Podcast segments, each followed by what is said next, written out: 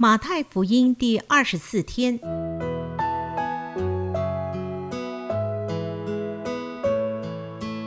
每日亲近神，惟喜爱耶和华的律法，昼夜思想，这人便为有福。祝福你，每日亲近神，神赐给智慧、平安和喜乐。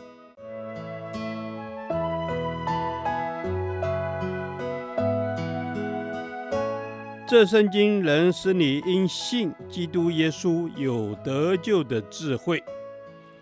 祝福你，每日亲近神，讨神的喜悦。马太福音八章十八到二十二节，跟随耶稣。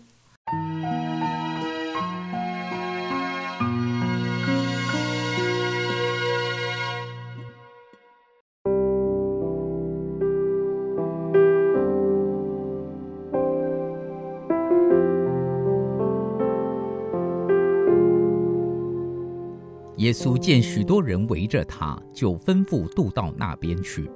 有一个文士来对他说：“夫子，你无论往哪里去，我要跟从你。”耶稣说：“湖里有洞，天空的飞鸟有窝，人子却没有枕头的地方。”又有一个门徒对耶稣说：“主啊，容我先回去埋葬我的父亲。”耶稣说：“任凭死人埋葬他们的死人。”你跟从我吧。这段经文提到有两个人要跟随耶稣，而耶稣面对这两个要跟随他的门徒，态度却有不同。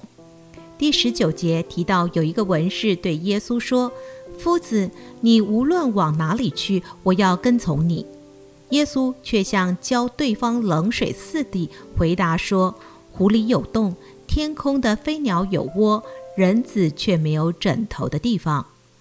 耶稣为什么要如此回答他呢？他主要的目的乃是要跟随他的人预备受苦的心。也许这个文士跟随耶稣的动机是想要得着世上的福气。他只看见耶稣到处行神迹，有很多人跟着耶稣，所以能跟随这样的夫子，岂不是能沾一点光吗？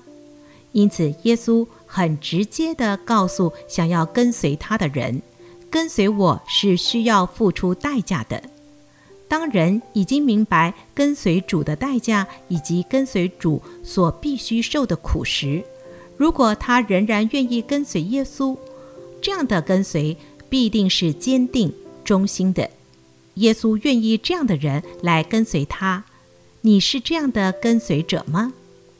第二十一节提到有一个和这位文士很不同的门徒，文士可能是一位很容易受感动、产生激情的人，或者是一个如同彼得一样急躁的门徒，容易冲动行事。然而这里却有一个不同的跟随者，这人可能愿意跟随耶稣，但是却考虑太多，信心不够。没有爱主胜过一切的热情，因此他对耶稣说：“容我先回去埋葬我的父亲。”他这样说只是一个推脱之词，因他想先回去奉养父亲，等父亲去世安葬以后再来跟随主。因此耶稣对他说：“任凭死人埋葬他们的死人，你跟从我吧。”这里第一个死人是指不信主而死在最终的人，耶稣的意思不是叫我们不孝敬父母，因为耶稣本身就是一个听从孝敬父母的榜样，甚至他钉十字架的时候也关心他的母亲，把母亲交给约翰照顾。所以耶稣会这么说，乃是不要人找理由推脱。事实上，尽孝道和跟随耶稣是不冲突的。当我们先求神的国、神的义，神岂不恩待我们的家人吗？但愿我们不要盲目地追求世上虚华，而谈到服侍神时就推脱作难。让我们坚定地跟从主吧。主啊，求主给我愿意为主受苦的心。除去一切的忧虑、小信，坚定地跟从你。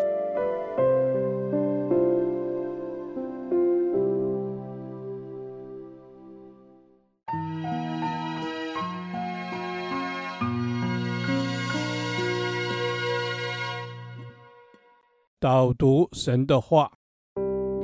马太福音八章二十节，耶稣说：“湖里有洞，天空的飞鸟有窝，人子却没有枕头的地方。”阿门。主啊，你说湖里有洞，天空的飞鸟有窝。主耶稣，我感谢你。主耶稣，因为甚至像这种万物，你对每一个动物。每一个创造，你都有你的计划，你都看顾。我感谢你。嗯、是的，主耶稣啊，天地万物都是你所创造的。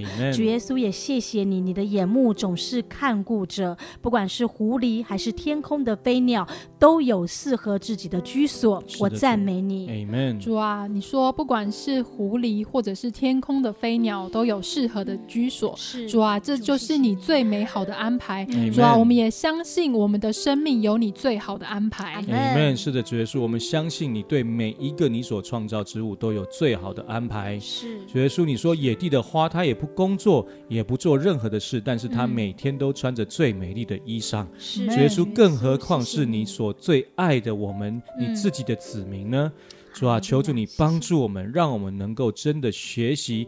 接受你，主耶稣，接受你所主天而来的爱。哈利路亚！是的，主耶稣，我赞美你。愿我这个人是你可以安息、安住、居住的所在之地。愿你说湖里有洞，天空的飞鸟有窝，但是人子却没有枕头的地方。主耶稣，你自己清空洁净我这个器皿，好叫我可以成为你所居住的同在。Amen。主啊，圣愿我的生命可以成为你居住的所在。嗯、主啊，你要成。成为我们的主，主啊，你要成为我们心中的主，主啊，我的生命要成为你那个荣耀的殿，以至于你可以住在我的里面。阿门。是的，主耶稣，我诚挚的邀请你，主。啊，求主你做我心中我生命的主。主啊，让我的心里面只有你坐在王位上面，而我是俯伏在你面前。是的，主耶稣，我心中就是你荣耀的殿。主啊，求主你的圣灵光照充满我。阿利路亚。是的，主耶稣啊，人子虽然没有枕头的地方，但是主啊，我们愿意，我们愿意成为你那居所的地方。主啊，愿你自己洁净，愿你将我们分别为圣。这是我们的祷告，奉耶稣基督圣名求。阿门。